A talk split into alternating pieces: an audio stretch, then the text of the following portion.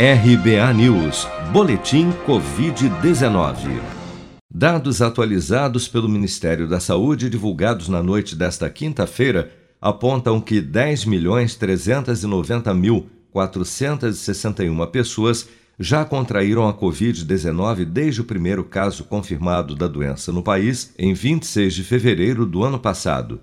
Segundo estimativas do governo, do total de casos confirmados de infecção, 9.323.696 já se recuperaram da doença, enquanto outros 815.267 seguem internados ou em acompanhamento. Ainda de acordo com o balanço oficial desta quinta-feira, o Brasil já soma 251.498 mortes provocadas pela Covid-19. Somente nas últimas 24 horas foram reportados pelas secretarias estaduais de saúde 65.998 novos casos e 1.541 novos óbitos provocados pelo novo coronavírus, segundo dados oficiais. A farmacêutica norte-americana Pfizer anunciou nesta quinta-feira que está realizando testes para a aplicação de uma terceira dose da sua vacina contra o novo coronavírus para avaliar se uma aplicação adicional reforça a imunização contra as novas variantes do vírus. Em comunicado, a Pfizer informou que ainda não há indícios de que as novas cepas do coronavírus interferem na eficácia de 95% do imunizante, mas que ainda assim quer realizar testes com uma versão modificada da vacina, principalmente contra a variante da África do Sul chamada de B1351.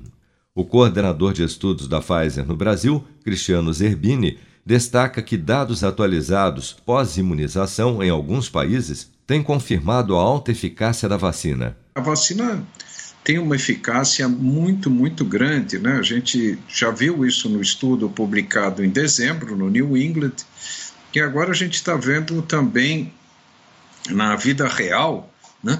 Na, no estado de Israel, que é o país que está mais adiantado em termos de velocidade de vacinação, e os dados que estão vindo de lá em termos de eficácia são exatamente os dados que a gente tem, é, que a gente obteve no estudo duplo cego randomizado. Então, uma eficácia acima de 90%.